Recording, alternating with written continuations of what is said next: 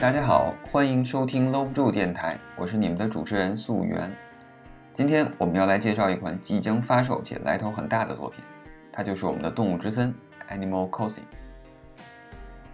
动物之森》这个游戏呢，最早的中文译名是叫《动物森林》，后来在马里奥赛车八豪华版推出之后呢，就改成了《动物森友会》。不过我一般还是习惯叫《动物之森》，主要是刚接触那会儿没有官方的一个中文。我们就是从这个日文直译过来的，叫习惯了。那么接下来的时间呢，我就简称动森来指代这个系列的作品。首先，动森是由任天堂自主开发和发行的一个游戏啊。当然，作为一个任屯啊，如果要聊任天堂，我估计三天三夜也说不完。咱们呢，这次还是以动森为主，我就说到哪儿算哪儿，好吧？动森这个游戏呢，它是一个模拟社交类的游戏。游戏中呢，玩家生活。在一个全部都是拟人化动物居住的这么一个村庄，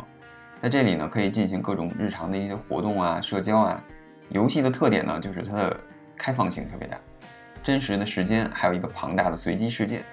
大家可以简单的理解成一个卡通版的模拟人生，画风特别可爱的那种。那咱们先来聊一聊《动物之森》这个系列的历史啊。动森最早呢是在2001年在 N64 平台发售，但是因为那个时候呢正好是主机更替的时间。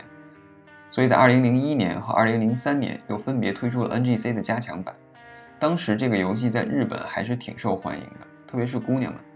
有这么一个可以随心装扮、轻松可爱的游戏，很适合放松心情的时候游玩。不过由于 N64 和 NGC 这两款主机当年过得并不是很顺，不是特别能打，因为对面有 PS 和 PS2，所以第一代的动物之森呢也没有太铺开，就是也没有太强的一个推广。不像说任天堂其他的那个马里奥、塞尔达这么这么知名。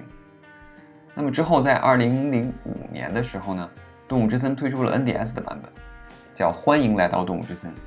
然后由于 NDS 的装机量比较大，而且 NDS 的蓝海战术呢，吸引了很多休闲玩家，动森的设计就正好契合了这部分玩家的喜好。再加上 NDS 的便携性和当时 WiFi 通信技术的一个提升。让玩家之间有了更方便的联机游戏和交流，导致《动物之森》这一作就开始大卖，知名度也渐渐打开了。那么之后，二零零八年呢，又推出了 V 的一个版本，叫做《动物之森城里人》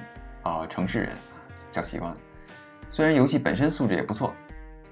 但是由于 V 毕竟是一个主机，它不像 NDS 有这么一个便携的特性，所以其实相较 NDS，它的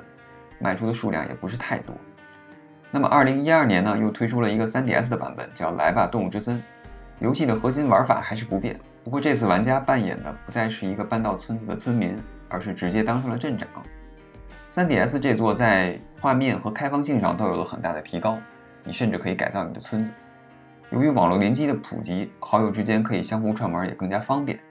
我记得当年刚刚开始开放这个网络联机的时候，有一阵子有那个砍树狂魔的一个恐慌。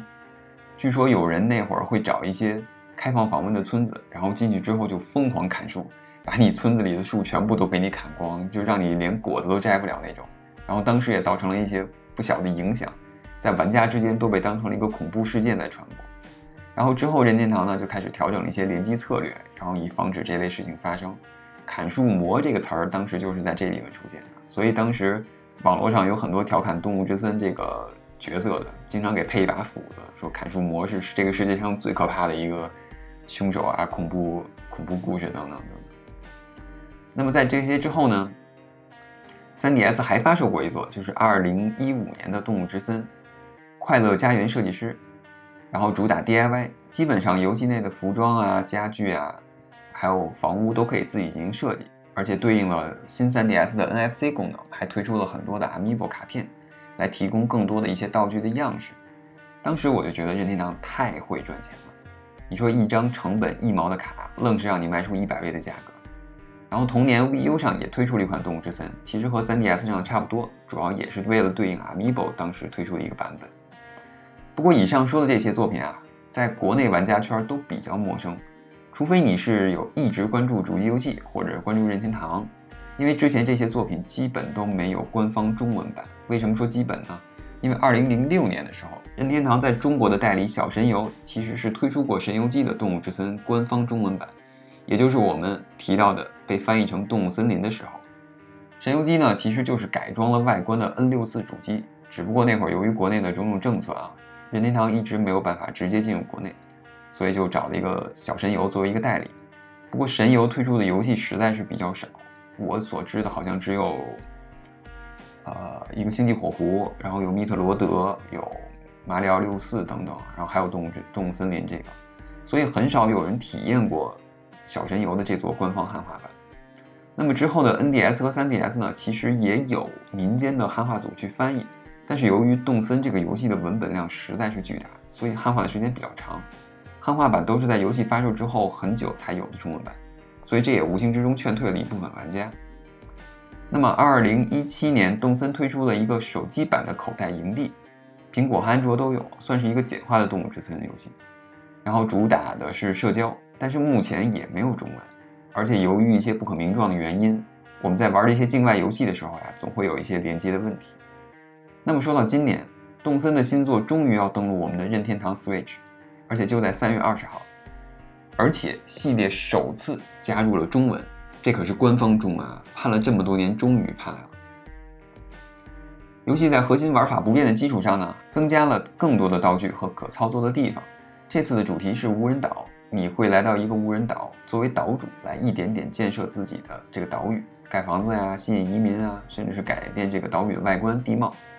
而且这次做到了最多八人同屏联机。大家又可以一起愉快的砍树了，是吧？其实《动物之森》这个游戏啊，和我们上期节目聊到的《星露谷》有一点像，也就是那种需要你静下心来慢慢体会的作品。只不过动森更纯粹，没有那么多种植啊和养殖的工作，生活在这里一点压力都没有。你平时就可以摘摘果子、钓钓鱼就能挣钱，没事拿铲子挖两下还能挖到化石，搞搞收集，对吧？你平时在这个游戏里更多的就是在这种童话世界里进行游玩体验。游戏中对应我们现实世界的一些时间和日期，游戏还会有明显的四季变化以及大量的节日事件，还有很多小动物的随机事件。这就是我刚才说的，为什么这个游戏的文本量巨大。这个游戏完全就是由这些大量的小细节组合而成，玩家可以在这个游戏中轻轻松松的就沉迷两百个小时以上，更不要说还有很多家具、服装等着你去设计。我个人是从 NDS 时代开始接触动森的，这个游戏给我的感觉就是细节很多。基本上画面中存在的东西都能和你去产生一些互动，就好像我们真实的世界一样。游戏内的各种物品也很有收集要素，比如一些化石，你挖到化石之后可以捐给博物馆，然后之后不断的收集，你就能看到自己的博物馆一点点壮大起来。还有各种蝴蝶啊、鱼类啊等等等等。而且游戏完全没有游玩压力，你想怎么玩都可以，没有主线任务，就是享受生活，去发现生活中一些细微的美好吧。我记得当年还有一篇文章提到的《动物之森》这个一个经历，一个玩家写的，然后相当感人。好像是说有一个玩家，他当年是买了 NGC 的动森，然后之后玩了一个月就没有什么兴趣了。然后呢，他就觉得这个游戏其实可能会是个父母吧，就推荐给了自己的妈妈。谁知道刚盖了一个房子，然后就沉迷了。这个玩家的妈妈呢，小时候患有小儿麻痹，现在也患有多发性硬化症，平时就很少出门。大部分时间都是待在家里，然后坐轮椅很无聊嘛。动物之森这种休闲游戏呢，就给了他一个很好的体验。于是这位妈妈就在游戏上花了很多时间，有时候甚至家人都拿他玩游戏这件事儿开玩笑，说他玩游戏不务正业啊等等。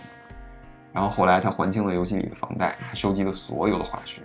然后但是他却还是很享受这个游戏，一直在投入很长的时间在玩。再后来呢，这个玩家的妈妈身体状况变得很差了，之后就没有再玩。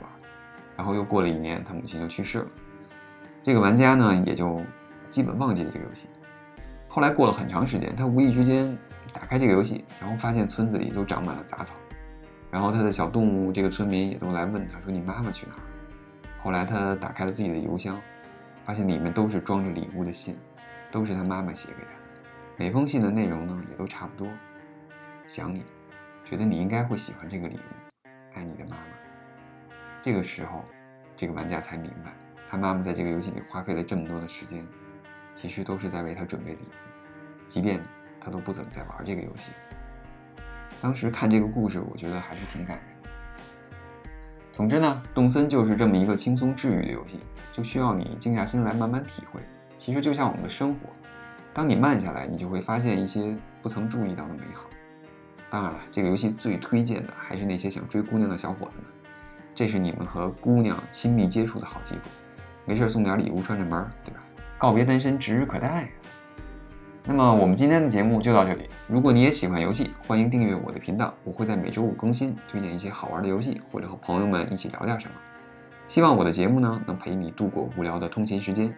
朋友们，我们下期节目再见，拜拜。